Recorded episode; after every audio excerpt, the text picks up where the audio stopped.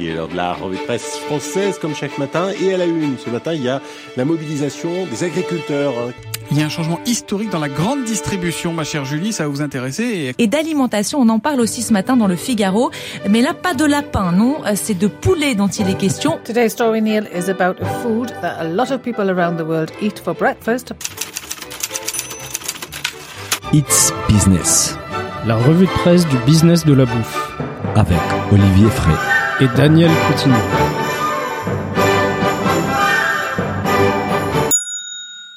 Bonjour à toutes et à tous, bienvenue dans ce nouvel épisode de It's Business, la revue de presse du business de la bouffe. Je suis comme d'habitude avec Olivier Fray qui se met au lait des pommes de terre. Bonjour Olivier. Salut Daniel, bonjour à tous. Alors Ouais, c'est bon ça? Moi j'aime bien les frites, j'aime bien les patates. Donc, Bah, euh, C'est c'est lait de normal, c'est logique quoi. Du lait de patate, c'est très bien. Olivier, aujourd'hui on va parler d'importation des chips en France, des laits à base des pommes de terre et de la consommation des laits de vache qui a un déclin.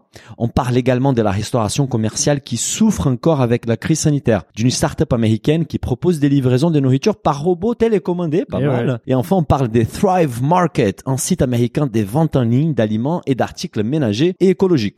On commence tout de suite avec une gourmandise qui plaît à tous les âges, les chips. C'était sur Les Échos. Pourquoi la France exporte ses patates mais importe ses chips? Et aussi ses agriculteurs entrepreneurs qui parient sur la chips artisanale. Attention, chers auditeurs, une information qui va vous faire tomber de votre chaise. La France importe cinq fois plus de chips qu'elle n'en produit. C'est quoi cette histoire, Olivier? Alors déjà Daniel, on dit chips chez nous. Chips, oh, Voilà, pardon. tu, tu l'as dit à, l'américaine. Chez nous, on dit chips. En bon français, on dit chips. Merci. Ouais, en fait, c'est- des, des chiffres qui ont été publiés par France Agrimaire euh, en, en janvier euh, 2021 qui montrent que 2 millions de tonnes de pommes de terre ont été exportées en 2019 par la, par la France. hein. Mais en retour, euh, c'est 1,6 million de tonnes de produits transformés. hein. Pas Donc, que des chips. pas que des chips. hein. Donc des produits euh, transformés à base de pommes de terre. Donc ça peut être, euh, je sais pas, des rusty, des choses comme ça, qui ont euh, qui, qui ont été importés. Intéressant. Donc en fait, euh, ce qui fait de la valeur ajoutée euh, voilà. ailleurs quoi. Oui, au Brésil par exemple, on exporte beaucoup des cafés et chocolats et après Ouais. on vient l'importer, Ouais. transformer tu, par. Nespresso, euh, par la et- et- ouais, voilà. c'est sûr, c'est sûr. Mais de toute façon, c'est énorme quand même. Exporter 2 millions de tonnes de pommes de terre, importer 1,6 million de produits transformés, il y a clairement de la valeur ajoutée à récupérer dans cette filière. Car une partie des pommes de terre françaises transformables est exportée essentiellement vers la Belgique pour y être Donc très très loin. Hein. pas très loin à côté, et après on va les réimporter sur les étals français. Et les résultats, en 2019, la balance commerciale des chips affichait un déficit de 120 millions d'euros. 120 millions d'euros, c'est 120 millions d'euros qu'on pourrait euh, produire en France finalement quand ils pensent. Hein. Et j'ai l'impression que c'est pas très compliqué à faire des chips quand même. Non, je pense Un petit pas. four, je, je pense euh, pas. C'est c'est un peu d'investissement, mais d'ailleurs ça me fait penser que j'avais discuté euh, chips avec Alexis Vaillant d'Alterfood que que je salue. on avait discuté chips il y a quelque temps.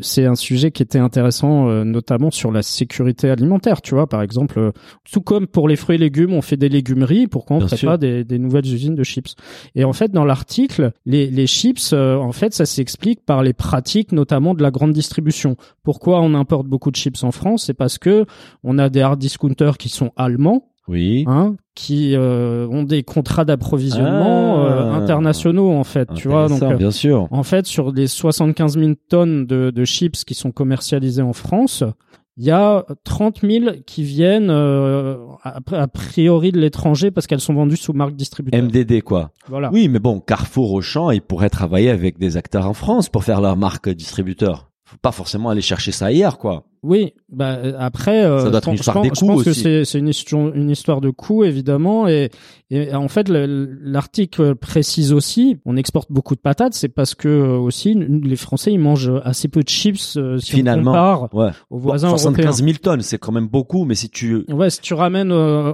au nombre de, de consommation Par personne, euh, les Français ils mangent 1,1 kg de chips par an. c'est pas Les énorme Belges, en fait. Ça fait 3 quoi 4 kilos. 5 euh, sachets quoi, c'est pas Ouais, ouais. Tu vois, les Belges, ils en mangent quasiment trois fois plus. Ils sont à 3 kilos. Et Ah ouais. les Anglais, c'est 4 kilos par, par an par personne de chips. Ah oui, mais ça, ça m'étonne pas. Moi, je suis pas un gros mangeur des chips, mais mes préférées restent de loin celles de Tyros au, au Tyrrell, je pense qu'on dit en français, qui sont dinguissimes en fait. Elles sont très très bonnes. Tu vois euh, lesquelles? Oui, oui. Et en fait, eux, ils ont eu une super stratégie, c'est-à-dire qu'ils valorisent euh, jusqu'à la peau de la pomme de terre. C'est là où ils ont été très bons. Ah oui. c'est Ah ouais. ça en fait. Il y a plus de poignettes en fait. Voilà. Ah, bah, voilà. Nous, les- nous, on a l'habitude en France d'a- avec les chips euh, bah, D'enlever la on- peau. On cite des marques, hein, type Vico et compagnie, où il n'y a pas la peau autour. Ouais, moi Et en la fait, peau. euh, c'est c'est ça, c'est ils arrivent à vendre la peau en plus, donc t'achètes. mais même à la maison, quand j'ai fait des, des pommes de terre au four, je, je garde la peau. Il y a du- évidemment pour les pommes de terre bio, parce que le, nom bio, on peut pas, et c'est moins des gaspillages. Mais les Français, ils souhaitent mettre fin à ces paradoxes, Olivier, de l'importation des chips, et des nouveaux acteurs émergent sur le secteur. Les second, euh, les deuxième article, en fait, s'intéresse justement à deux marques françaises. La chips des Mazingarbe et Belzia. Ouais. Je connaissais pas Belzia, en fait, qui Tu ont pour point commun d'avoir été lancés par des agriculteurs. Ça, Oui, oui, c'est, c'est, en fait, c'est des agriculteurs qui se sont dit, bah voilà, on produit des patates. C'est une bonne euh, idée. pourquoi on valoriserait pas nous-mêmes nos patates? Transformons nous-mêmes, quoi. Voilà. Alors, en fait, le- moi, je, je connaissais pas la chips de Mazingarbe, je connaissais Belzia, Euh, et en fait, la- l'article explique que la famille Mazingarbe, euh, qui est dans le Nord, hein, elle vient de démarrer la production à la ferme euh, d'une chips qui est locale et, et naturelle. Pas mal. Et euh, dans dans la Beauce, en fait, les maisons vendent depuis six ans la Belzia, donc c'est dans la Beauce cette fois-ci qui a percé au niveau national et dans des magasins prestigieux, type, tu vois, les, les galeries Lafayette, Gourmet. D'accord, donc c'est assez haut de gamme, quoi. Voilà, c'est des chips de gamme. Et en fait, c'est des tentatives audacieuses hein, de, de garder la valeur ajoutée au sein de, de l'exploitation agricole, Génial, simplement. hein. Génial. Et chez la famille Mazingarbe, tous les jeudis, il y a entre 2000 et 3000 paquets de 150 grammes de chips qui sortent de la ligne de production. Bah bien joué, quoi. C'est génial. Moi, moi, c'est apparemment c'est les fils en fait qui a eu l'idée de faire des chips pour valoriser leur matière première. Et la famille a investi au total près des 100 100 000 euros quand même. Hein. Bah, C'est c'est de l'investissement, mais Oui, bon, après... c'est une, c'est une mi-petite Voilà, industrie, quoi. C'est amorti, je pense, en, en 20 ans ou 10 ans même, hein, sur, sur des lignes comme ça. Ouais, bah, Mais- mais faire quand- les calculs, mais ça doit aller Quand assez tu vite. vois le, le prix au kilo de la pomme de terre brute et le prix au kilo des chips, euh, tu, tu comprends qu'il y a, il y a quand même de la valeur ajoutée à aller prendre. hein. C'est clair, et c'est pour moi un très beau exemple des agriculteurs qui intègrent la transformation de- des aliments à la ferme avec succès. C'est qui leur permet de garder une partie beaucoup plus importante de la valeur ajoutée. Et, et aussi de, de s- s'appeler parce que les, les gens euh, veulent consommer local. euh, On voit de plus en plus, plus de, de magasins de producteurs et, et la consommation de produits locaux, euh, elle est quand même importante, surtout maintenant. Bien sûr. avec Bon, la moi, crise moi, sanitaire. je, je parlais des Tyrrell, mais, mais à la limite, évidemment, je préfère consommer une pomme de terre française faite par un agriculteur que une pomme terre faite par des Anglais. Voilà. Après, il faudra tester à l'aveugle si, si tu préfères toujours Tyrrell ou les, les chips françaises. c'est bon quand même. Hein. J'ai pas de. Ouais, ils sponsorisent ils- pas les podcasts. Ils vont, mais- t'envoyer des paquets de chips. Ah euh, bah, euh, je suis pas un gros mangeur, mais je dirais pas non. Euh, écoute, on va continuer sur les sujets des pommes terre, qui est un sujet quand même très intéressant qu'on Ouais. évoque rarement des business. Cette semaine, c'est une newsletter patate. Pommes de terre, patates et lait. On va, on va revenir sur ça. Mais là, du coup, c'est un sujet qui va réunir les pommes terre et les laits parce que c'est une énorme innovation, Olivier. C'était sur The Guardian. Potato milk hits UK supermarket shelves. Les laits des pommes de terre arrivent dans les rayons des supermarchés britanniques. Voilà une nouvelle alternative végétale au lait qui fait son apparition sur les étals des supermarchés anglais. Après les laits des soja, les laits d'amandes, les laits d'avoine. Voici désormais les laits des pommes de terre. Alors, je n'y m'attendais pas du tout là. Là, Ouais, j'étais et- surpris. Ouais, ouais, mais en fait, bon, c'est pas c'est pas tout nouveau. Hein, parce que c'est une boîte Je suédoise pas. qui a lancé ça. tu connaissais les laits de pommes de terre? Non, non, j'ai découvert avec cet article, mais euh, je- je- j'avais déjà entendu euh, vaguement parler de, de ça. Euh, après, c'est voilà, c'est encore un autre exemple de valorisation de la pomme de terre finalement. Hein, si- Génial, si, on y génial. pense. hein. Et, et- et en fait, ce lait, il est décrit a priori comme délicieusement crémeux. et Il est Ah. capable de produire la mousse parfaite pour un café au lait ou un cappuccino. Ça doit être l'amidon de la pomme de terre qui doit. Ouais, probablement. Ouais. Et en fait, c'est c'est la marque suédoise Dug. Doug. Dug, je sais pas comment on dit. En anglais, Doug, mais en français, Dug, du coup. En français, Dug. Et en fait, c'est vendu dans 220 magasins Waitrose euh, même, hein. en- au UK. Et en fait, c'est assez intéressant. Je connaissais la vodka. Tu fais de la vodka aussi à partir de Bien pommes de sûr, terre. tu Tu vois fais plein d'alcool. Euh, Au Japon, tu Avec fais la les patate, shochu. on fait plein de Ouais, choses. ouais, ouais, bien sûr. Bah, c'est, comme dit le cochon. on- voilà, on dit que dans la patate, tout est bon, non? Tout est bon dans la patate. Mais en fait, ces dernières années, c'est un peu les laits d'avoine qui étaient au centre de l'attention. Mais à, à présent, c'est autour de la pomme des terres débrillée. Enfin, la pomme des terres. Mais là, les laits des pommes des terres est- est-il plus bénéfique que les laits d'avoine d'un point de vue, euh, on va dire, nutritionnel? Alors a priori, euh, alors de, de ce qui explique l'article, hein, euh, le, le lait de pomme de terre il est fabriqué au Royaume-Uni. Hein, Mhm. Doug euh, contient en fait des protéines de pois, Hmm de l'huile de colza et des pommes de terre. D'accord, donc il rajoute euh, quelques... Et, et en fait, l'en- l'entreprise se décrit comme euh, super durable. Hein. Ils ont travaillé avec euh, une, une Ah, autre entreprise qui, qui s'appelle Carbon Cloud, qui calcule l'empreinte climatique des aliments. Mhm. Et en fait, Doug affirme que son empreinte est nettement inférieure à celle du lait. Donc c'est là où c'est intéressant aussi, c'est-à-dire que la culture de pommes de terre, elle, est aussi deux fois plus efficace que la culture de l'avoine et, elle utilise moins d'eau euh, forcément que la culture d'amande. Donc c'est euh, il y a quand même un gros potentiel pour les gens qui veulent du lait végétal, mais qui regardent aussi euh, très fortement le climat. Donc on peut imaginer que dans, dans les années à venir, le lait de pomme de terre, il, il pourra prendre une partie des parts du lait d'amande. euh, Parce qu'il a une empreinte carbone euh, moins importante. a- et puis euh, les, les cultures d'amandes, euh, c'est principalement en. Californie avec les feux, le réchauffement climatique, On ça va est être de plus en plus compliqué. Bah, c'est toujours les problèmes de l'alternative euh, végétale, c'est Voilà. que ça ça remplace euh, les- la protéine animale, mais parfois ça a des conséquences qui sont quand même très lourdes sur le sur les climats. Donc le lait de patate a probablement de beaux jours devant lui. Bah super et, et en plus la bonne nouvelle c'est que la patate elle coûte pas très cher. L'article rappelle par ailleurs que les alternatives végétales au lait sont en plein essor, hein, on le sait, et pèsent environ attention 400 millions des livres par an au Royaume-Uni contre plus des 3 milliards des livres pour les laits de vache, mais ça fait quand même déjà plus des, des 10%. Ça fait plus de 10%. Et ouais. petit à petit, on voit que les alternatives gagnent des parts des marchés et commencent à vraiment peser dans les secteurs. quoi. Et, de toute façon, on le voit hein, quand on va dans les, les rayons des supermarchés euh, en Angleterre, on a on a quand même beaucoup de d'offres au niveau des laits végétaux, beaucoup plus que chez nous. hein. Ouais, c'est un marché qui est plus peut-être euh, qui a commencé à, à- à- sur les alternatives plus déjà tôt. plus tôt quoi. Ouais, ouais. Tout à fait. Bah, et justement, en parlant du lait de vache, passons maintenant à l'article suivant. C'était sur la tribune. Chute inexorable de la consommation des laits. Sodial condamné à se restructurer. Olivier, la co- coopérative Sodial, que tu connais très bien, fermera plusieurs sites en fait et va devoir licencier plusieurs centaines de personnes dans l'objectif d'améliorer sa rentabilité face au déclin de la consommation des laits conditionnés et des laits infantiles. Oui, en fait, les, les ventes de, de lait de consommation, ce qu'on appelle le lait de consommation, c'est le lait qui est vendu en bouteille ou en brique. Hein, D'accord, ouais. Elles sont structurellement en baisse en France depuis 20 ans. Hein, c'est à peu près moins 3% par an en moyenne sur les 10 dernières années. Waouh, c'est énorme Donc, quand même. hein. et alors, il y a, y a plusieurs explications. Hein. Euh, Il y a Mhm. aussi, il y a certes euh, l'arrivée des, des alternatives végétales, mais il y a, y a aussi le fait que les gens se détournent parfois un peu du lait euh, en brique. Hein. Oui. Et en fait, le, le Et la France reste quand même un pays qui consomme beaucoup, beaucoup de lait. mais la quoi. France, c'est une terre de lait historiquement, Oui, oui, c'est une terre d'élevage, hein, euh, Oui, notamment parce qu'on fait beaucoup de fromage, hein, euh, tout simplement. Heureusement. Et en fait, le, le groupe coopératif Sodial, il a annoncé un, plan d'adaptation à un contexte de marché qu'il appelle difficile. Hein. Ah bah ouais, moins 3% par an euh, depuis 20 ans, c'est voilà, difficile. donc quand, quand tu prends moins 3% par an, tu te dis est-ce que je, je- enfin voilà, ils étaient en surcapacité probablement dans certaines usines et donc ils ont ils ont décidé de rationaliser ça, ils sont passés de je, je crois de 3 à 2 usines Ah ouais. et du coup, il y a, il y a deux usines qui vont fermer, quatre ateliers aussi, et à peu près 300 emplois euh, qui vont être supprimés. Et attention, parce que ce dial, il pèse, hein, ça, ça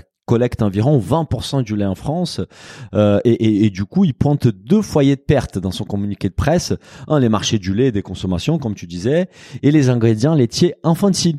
Donc les laits en poudre, finalement. Le, le lait en poudre, euh, effectivement, pour pour faire de, du, du lait pour bébé, parce que c'est depuis quelques années, on a beaucoup misé sur le lait en poudre, notamment Ouais. pour exporter en Chine. hein. Mhm. Et en fait, euh, d'après Gérard You, qui est responsable du service économique des filières à l'Institut de l'élevage, la, la baisse des ventes de lait de consommation, elle s'explique euh, en France par la déstructuration des repas des Français. Ça veut dire. Bah, ça veut dire que tu prends peut-être moins le petit déjeuner, donc tu mets peut-être moins de lait dans tes céréales, euh, tu, tu vas peut-être manger plus une, une barre de céréales euh, en, en snack, euh, et il y a aussi l'abandon progressif des fourneaux, c'est-à-dire que Mm. on fait moins de gâteaux, de choses comme ça à base de lait. On Oui. cuisine moins la maison à base de lait. Ok. Et, et sur le lait infantile, en fait, Sodial est confronté à la dégradation du marché euh, au niveau mondial. Hein. Oui, justement, euh, la Chine qui pèse 35% du marché quand même mondial du lait infantile et qui fait face à une, ba- à une baisse importante de la natalité. Juste pour, pour illustrer ça, il y a eu en Chine en 2016 18 millions de naissances et en 2021 11 millions. Ouais, c'est Ils font moins hein. d'enfants, les, les Chinois. Les, les, les Chinois font moins d'enfants alors que bizarrement le, le gouvernement a arrêté la politique de l'enfant unique. Et ça fait deux ans qu'ils sont euh, Voilà. un peu mais mais en mode confiné. quand quand, quand t'as un marché qui pèse 35% avec des naissances, euh, enfin de, de- de passer de 18 millions à 11 millions, tu imagines que ça fait quand même euh, beaucoup de boîtes de lait euh, En infantiles en moins. C'est clair. Donc forcément, euh, les, les usines, elles sont probablement en surcapacité aussi à ce niveau-là. C'est clair. Donc il faut réorienter une partie de la production. Et il y a aussi le problème du lait bio.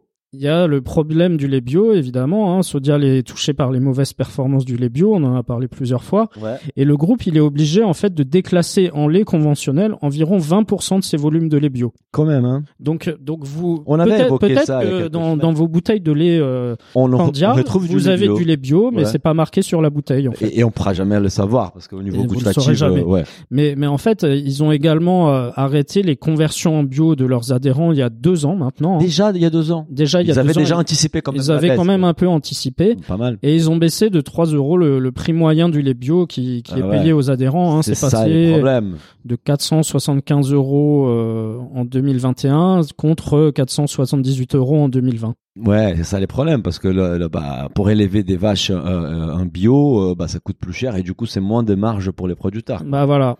Et les groupes a, a également annoncé donc qu'il va quand même investir 600 millions d'euros entre 2022 et 2027 afin d'accélérer sa conquête des marchés valorisés. Je comprends c'est quoi, c'est les bah, produits transformés, les fromages. c'est- oui, oui, c'est ils, ils ont beaucoup de fromage AOP. Euh, Là, là, ils ont aussi racheté euh, toute la partie européenne de Yoplait qui appartenait Ouais. à General Mills. Hein, ils ont Donc, racheté les- tout ça, donc je pense yaourts vont, et tout ça. ils vont vouloir développer euh, Yoplait euh, quand même en Europe.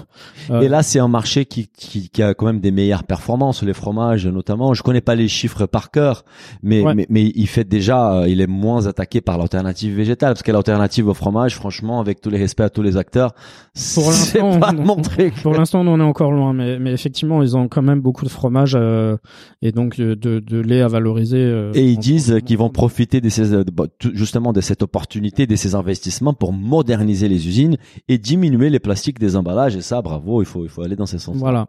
Bon, passons maintenant à un sujet qu'on adore, Olivier, la restauration, mais pas avec des bonnes nouvelles. C'était sur les Figaro. Covid-19, la restauration commerciale, un repli des 35% en 2021, comparé à l'avant-crise, donc à 2019. Bien que la restauration commerciale ait repris des couleurs l'an dernier, les secteurs n'essaient toujours pas émis de la crise sanitaire, malheureusement. Selon une étude réalisée par les NPD Group, la restauration commerciale a connu une croissance des 6% en visite, donc en volume, et 5% en chiffre d'affaires en 2021 par rapport à 2020. Mais cela reste encore loin des résultats 2019 parce que les marchés affichent un retard des 30% en visite et 35% en chiffre d'affaires. Oui, c'est la restauration à table hein, qui est principalement concernée. hein. Oui, oui, oui, bien Alors sûr. euh, tout ça c'est segmenté. Hein, restauration à table, c'est euh, les restaurants euh, traditionnels euh, dans, dans, dans, dans lesquels Où on mange à table, c'est- les restaurants à table versus les fast-food. Hein, les restaurations rapides, quoi. Voilà. Et en fait, ceux-là, euh, c'est ceux qui ont été le plus durement affectés par la crise sanitaire. Hein. Ils, ils ont, ils ont vécu deux réalités complètement différentes finalement. Voilà, parce que les établissements, ils ont dû fermer aussi leurs salles au public pendant cinq mois en 2021. hein, oui, je le rappelle. hein. Ouais. Et Ça la restauration rapide, a- mai. Bien sûr, et la restauration rapide a continué à fonctionner. Voilà. Un- Et ils se un- sont adaptés en faisant de la livraison, des choses Beaucoup comme ça. plus facile d'adapter la restauration rapide en fait. C'est bah oui, c'est Bah, plus simple déjà la parce que de toute façon, ils faisaient déjà la vente à emporter. euh, Emporter, livraison, voilà. euh, Donc voilà. pour eux, c'était c'était simple. voilà. Et, et par contre, euh, c'est c'est beaucoup plus compliqué de, de commander euh, une bavette euh, ou un onglet à l'échalote en livraison, hein, Ouais, ça, évidemment. ah, ouais, un vol au vent, Ah, tu vois, par exemple. tu vois. Tu vois, Ah imagine oui. comment ça va arriver chez toi. Tout mou. Bah ouais. Tu sais que c'est un des premiers trucs que j'ai mangé en sortant du Ah ouais, confinement, bah, hein. m'en pas envie mais mais mais, mais en tout cas c'est aussi ce ce fait là il y a il y a aujourd'hui encore en plus le télétravail qui les impacte hein, parce que forcément les gens ils travaillent chez eux bah ils sortent moins au restaurant le midi hein Et, et mauvaise nouvelle pour la restauration euh, traditionnelle à table, c'est que même après les Covid, malheureusement, heureusement, malheureusement pour eux, heureusement je pense pour le pour les travailleurs, c'est que les télétravail s'installent. Moi, j'ai discuté avec des, des amis qui travaillent dans des grands groupes. Ils ont maintenant deux trois jours par semaine imposé des télétravail, même après la crise ah sanitaire. oui, oui c'est c'est c'est c'est vraiment quelque chose qui est parti pour rester Ouais. Et je pense que les, les restaurants qui sont dans des arrondissements ou dans des endroits où il y a beaucoup de bureaux aux alentours, Moi, je pense au huitième où il y a beaucoup Voilà. de restaurants. 8, 9. euh, Oui, tous- 9, tous ces ouais, coins-là où il y a clair. beaucoup de bureaux.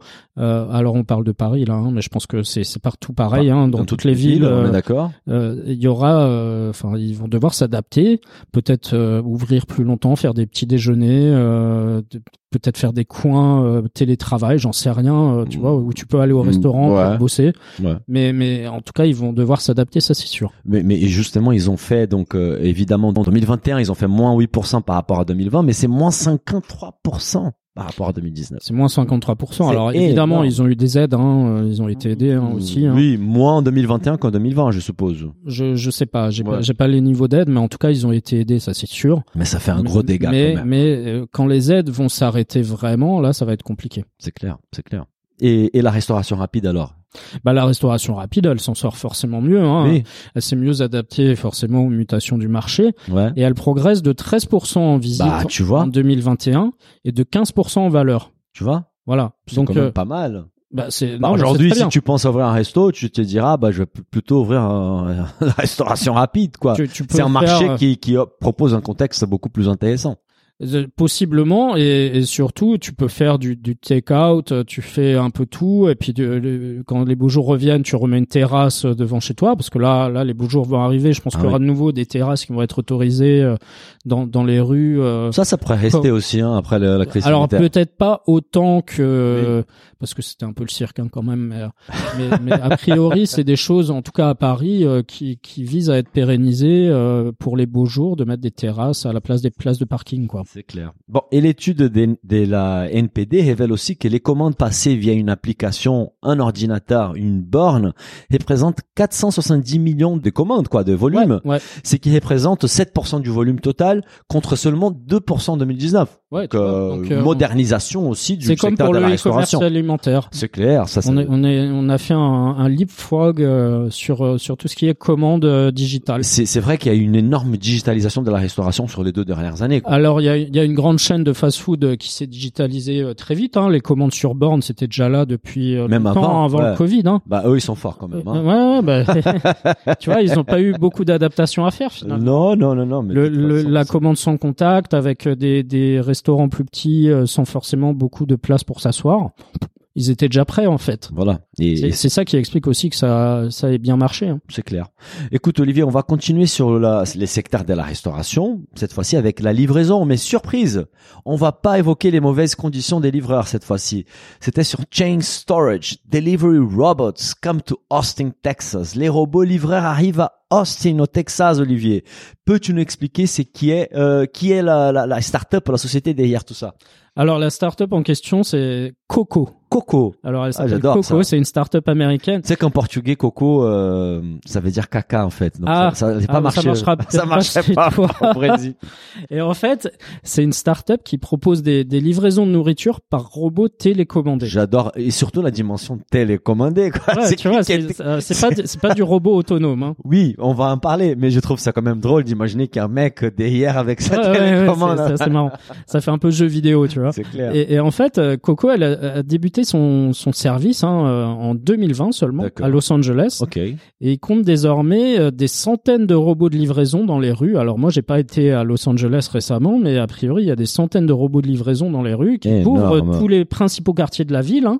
Et en fait, la start-up, elle a levé déjà près de 92 millions de dollars Wow. l'an dernier. Ah ouais. Donc c'est, on, on sent qu'il y a du, du pognon pour l'aider à se développer. Ah hein. bah franchement parce qu'ils sont en train de régler un des gros problèmes de la livraison qui est la condition euh, sociale des livreurs en fait. Et, et justement j'ai voulu comprendre davantage comment ça marche. Et, et en fait c'est exactement comme la livraison par des humains. Ça veut dire un robot coco piloté à distance, se rend au restaurant pour récupérer la commande. Les personnels du resto chargent les robots et puis il effectue la livraison en 15 minutes. Mais Coco n'est pas les seuls acteurs aux US à faire la livraison par robot. Donc en quoi se démarquent en fait les robots des Coco? Eh ben en fait les les, les robots coco, on va les appeler comme ça, les robots coco. ils- sympa. En fait, ils sont entièrement électriques, ils sont neutres en carbone hein, déjà.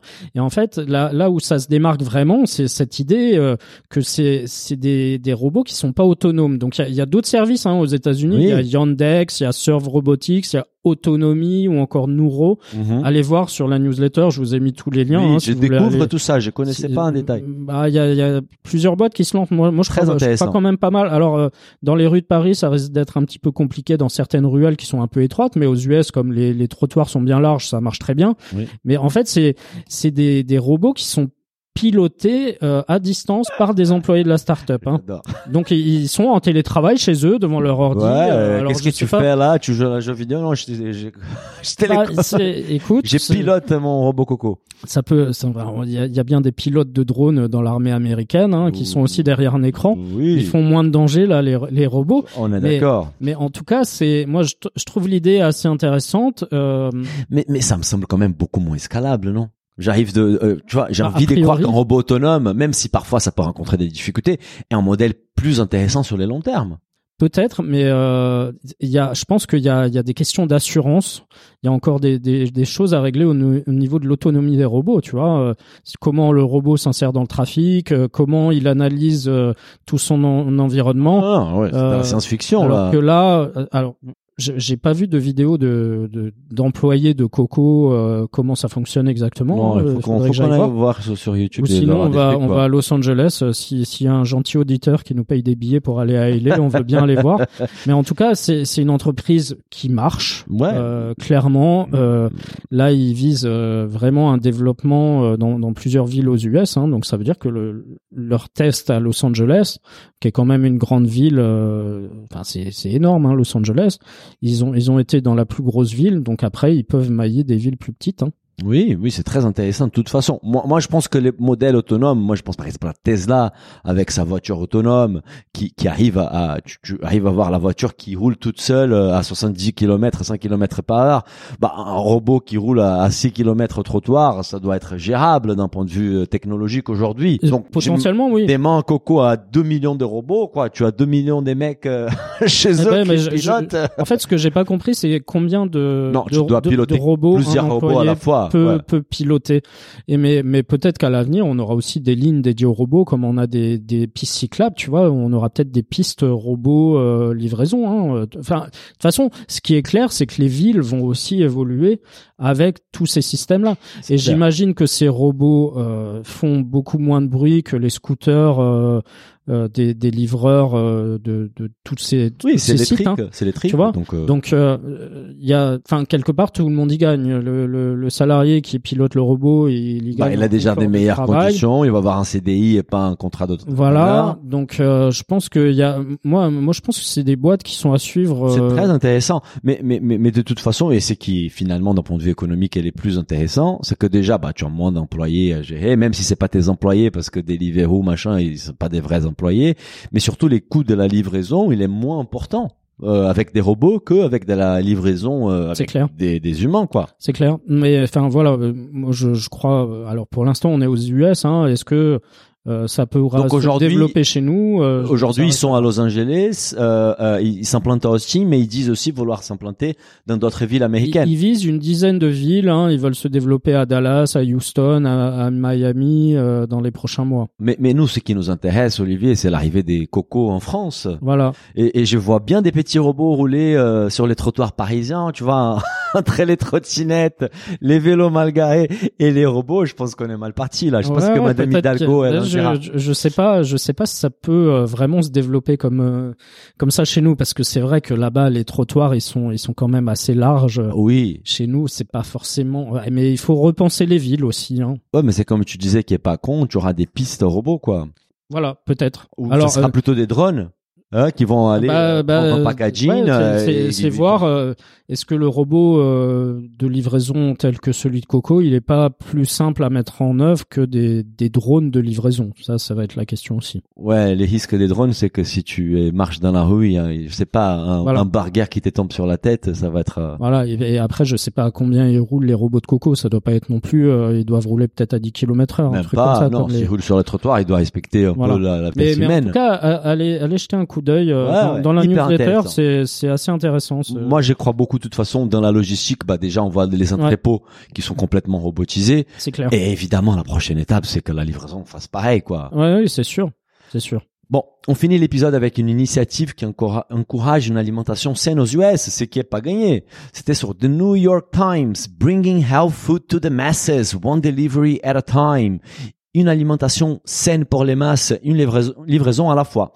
Le New York Times propose un entretien avec Nick Green, le cofondateur des Thrive Market, un site de vente en ligne d'aliments et d'articles ménagers sains écologiques lancé en 2013. Tr- euh, Thrive compte plus d'un million de membres qui payent 60 dollars par an. Donc juste un, membership, un abonnement, il est à 60 millions de dollars des, des chiffres d'affaires pour pouvoir commander des pâtes aux pois chiches, des produits de nettoyage à base des plantes ou du vin bio. Oui, mais si tu regardes 60 dollars, euh, aujourd'hui Amazon Prime, ils viennent encore d'augmenter les tarifs, c'est 130 dollars Amazon Prime. hein. Ah, moi, j'ai payé pas tout ça. Aux US, si. Ah, aux US, moi, je sais pas aux US, mais ça va augmenter cher. en France, Ça, a augmenté aux US là euh, il y a il y a 10 jours. Et, et en fait, euh, c'est intéressant parce que c'est effectivement une formule d'abonnement, mais tu as Costco qui fait la même chose. Hein. Oui, oui, oui. Donc les formules Mais d'abonnement, ça sécurise un revenu pour le... ça sécurise euh, qui est un- magnifique, un, quoi. Un, un revenu Il intéressant. commence l'année en sachant qu'il va faire déjà 60 millions d'euros Voilà, au-delà des fait une dépenses base de la trésor, ça c'est clair. Et en fait, moi, moi, ce qui, est- ce qui m'a plu dans, dans cet article, c'est, c'est la manière dont il parle de, de, des problèmes typiques des US, c'est de trouver de la nourriture saine. Hein. C'est clair. Euh, il, il raconte que quand il était enfant, en fait, le, le placard de la cuisine euh, chez, chez ses parents, il y avait pas, euh, c'était pas le même que celui de ses amis. Dans Hein, les bons il sens. il voilà, dans le bon sens du terme, parce qu'il y avait pas de snacks salés, il y avait pas de céréales sucrées, il y avait pas de soda. Bravo. Donc, euh, je pense que enfant, il a dû souffrir un peu hein, par rapport à ses copains, mais Wow. mais en tout cas, il, raconte que sa mère, elle avait vu comment le, le régime moderne des, des Américains, il entraînait. Euh, Alors c'est une famille qui venait du Mexique, hein, ils sont mexicains d'origine, donc. Ouais, Ta mère, voyant un peu les, les ravages que, que ça faisait, elle avait décidé de, de, de prendre ça à bras le corps et d'élever ses propres enfants avec un minimum d'aliments transformés. Et, elle a raison et on la félicite. Et, et- et tu vois, en France, euh, je pense qu'il y a plein de parents aujourd'hui qui essayent de faire pareil, mais en France, on a quand même des alternatives. Je me dis, il y a 30 ans aux US, et qu'elle a fait incroyable. Ouais, ouais, parce que C'est pas un marché pour- où tu manges qui- bien. pour qui va souvent aux US, euh, c'est vrai que quand tu vas dans dans les, les petits euh, supermarchés chez eux, Ah bah, tu, tu vois peu de, de, de produits bruts. Enfin, t'en vois un peu plus maintenant, mais oh, évidemment, aujourd'hui, tu as des acteurs comme Voilà. Whole Foods, etc. Mais il y a 30 ans, euh, c'était euh, et, et c'est ce très qu'il dit. Il dit difficile. qu'en fait, sa mère, elle a dû travailler dur pour y parvenir parce qu'il n'y avait pas de magasin qui, proprodu- qui proposait en fait des produits Bah, sains à proximité de leur domicile. il En fallait, fait, hein. il fallait cuisiner, quoi. Voilà. Et Euh, en fait, Il dit que ses, ses, ses parents sont du coup une sorte d'inspiration derrière son, son projet Ouais, d'entrepreneuriat. ouais, euh, c'est, en fait voilà, je pense que sa mère, elle a, elle a beaucoup euh, cuisiné des produits bruts euh, et, et c'était pas du tout euh, ce qui ce qui était euh, le cas chez chez les amis. euh, donc il, il dit aussi que des fois il allait chez ses amis, euh, il, il était content de manger un peu de la de la Merde. malbouffe, euh, des bonbons, des choses comme ça.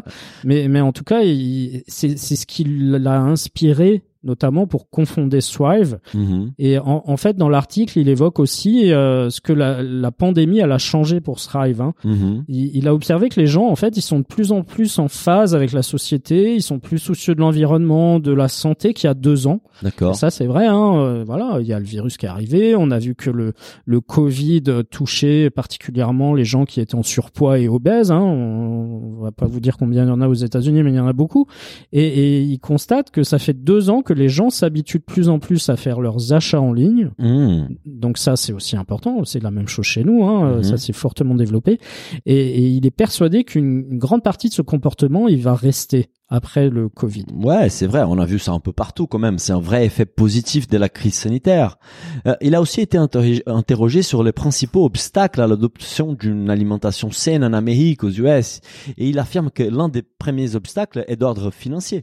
Bah, c'est comme souvent. Hein, Oui, parce que les produits transformés sont moins chers. Voilà, les, les gens, enfin, t'interroges le citoyen, il veut toujours euh, consommer mieux, euh, meilleur et tout ça, et le consommateur, quand il est euh, avec son caddie devant le rayon, il regarde Ah ouais. aussi ce qu'il a dans le porte-monnaie. Hein. On est assez d'accord. Donc en fait, ce qu'il explique, c'est que les produits bio et naturels, ils ont forcément tendance à coûter plus cher aux États-Unis aussi. Beaucoup hein. plus cher. Ouais. Et, et en fait, le deuxième obstacle, il est d'ordre géographique, hein, parce que c'est ce qu'il explique, c'est que la moitié des Américains ne vivent pas à proximité d'un Oui. magasin proposant des produits sains. ça. Par contre, ils sont, ils ont 10 millions de magasins proposant des Voilà. produits. Nous, nous, nous, en France, des fois, on parle de déserts médicaux, mais chez eux, c'est un peu des déserts euh, alimentaires. Hein. Il y a beaucoup d'articles sur sur ce phénomène aux US. hein. On a parlé du chaîne des restaurations rapides, j'ai oublié les noms, qui Oui. Amazon of the Knowables, comment Voilà. ça s'appelle ça, Euh, qui proposait je- des produits, des qualités, des restaurants rapides, des qualités, et qui avaient des prix différents en fonction du quartier. C'est vrai, c'est vrai.